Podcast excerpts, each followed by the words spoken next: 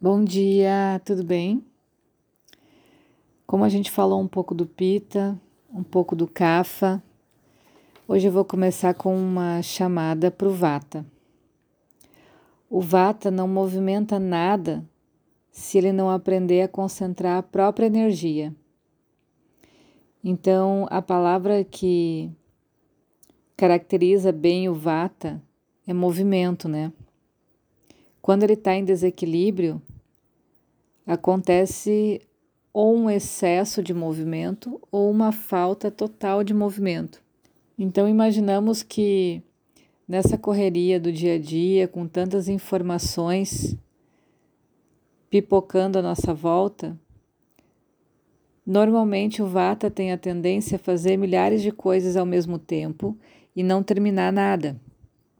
E querer fazer muitas coisas e se ele não aprender a concentrar a energia, ele não vai adquirir bons resultados. Muitas vezes é quando acontece a fuga de energia.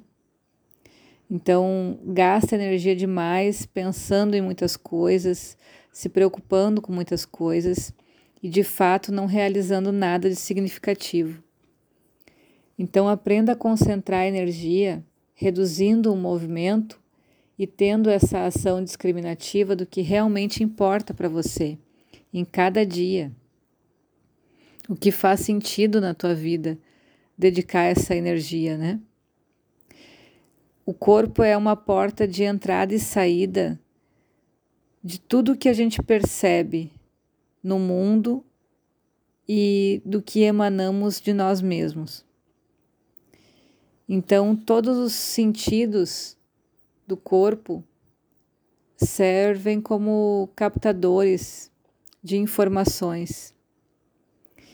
E a gente acaba ingerindo muita informação, excesso de informação, e ao mesmo tempo ele expressa através das dores, das doenças, da fisionomia, das nossas emoções expressas no rosto, na forma como a gente se comporta gestualmente. Ele vai mandar para fora tudo que ele está sentindo, tudo que a gente está guardando na alma, no inconsciente, o corpo expressa. Então, às vezes, o difícil é entender o que está entrando, selecionar o que está entrando e entender o que está saindo. Porque quando a gente faz o papel do observador, que eu tanto falo nos atendimentos, a gente consegue visualizar de fora essa entrada e saída. E a gente é total responsável pelo corpo em que vivemos. Então a gente tem responsabilidade de cuidar bem dele, de preservar todas as suas qualidades, de consertar o que precisa ser consertado. E a forma como ele expressa as coisas é uma comunicação perfeita que a natureza tem para indicar o caminho que a gente precisa percorrer, para a gente evoluir, para a gente aprender, para a gente sair realmente com uma forma de ter cumprido alguma coisa pela nossa passagem aqui, né? Tem uma frase de um filósofo grego, Heráclito, que diz assim: Não podemos entrar em um mesmo rio duas vezes, porque novas águas estão fluindo sempre. E é dessa forma que eu aprendi a ver a potencialidade do nosso corpo tudo que a gente durante anos construiu nele, a gente pode, se necessário for, desconstruir e buscar um caminho melhor, buscar uma saúde melhor. Então, quando a gente pensa que já passou muito tempo, já tem um hábito por muitos anos, a cada dia, a cada semana, o nosso corpo é totalmente novo e a gente tem total condições de começar qualquer coisa que a gente quiser. Tem força para isso e o corpo está recebendo isso, está receptivo para essas mudanças, né? A questão é de organizar essas funções na mente, de organizar o que vai ser feito na mente. E a inteligência é a maior força do universo, maior dom que todos nós temos. E ela serve justamente para isso, para pesar as coisas que não estão dando certo e procurar saber como fazer com que as coisas melhorem. E usar a inteligência para ir atrás disso, para buscar isso. Todos nós temos condições de fazer isso. Temos energia para isso e o nosso corpo é como um rio novo a cada dia.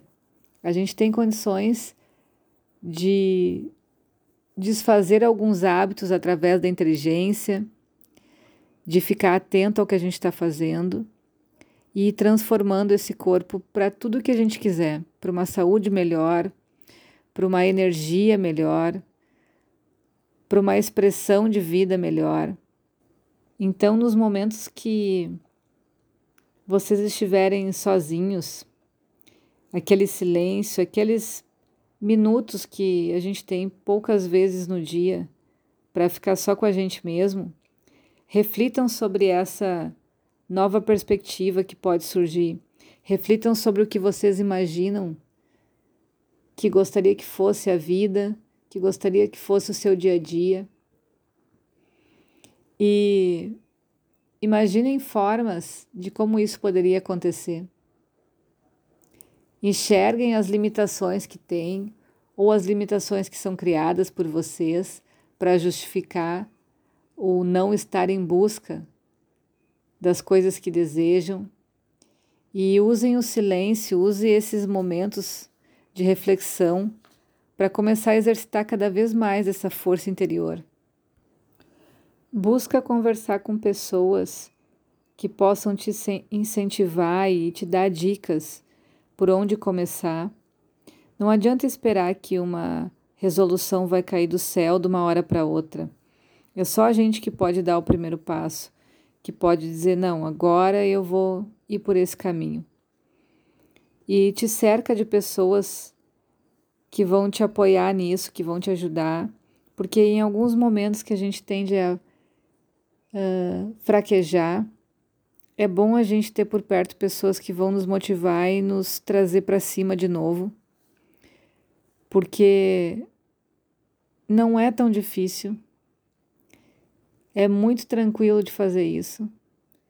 E o que mais nos assusta é a gente se ver super bem, se ver feliz, diferente das pessoas que a gente vê ao nosso redor, que estão a maioria das vezes reclamando ou achando defeito em si, nas coisas, nos outros. Então, como que seria uma pessoa que não vive dessa forma, né? É difícil de imaginar e é muito desafiador buscar uma vida autêntica e com saúde, com alegria, com paz, e tudo está na gente, em cada um de nós, ok? Um ótimo dia. Vatas. Vão com calma, observem mais, concentrem a sua energia ou aprendam a concentrar, que vale muito a pena. Beijo.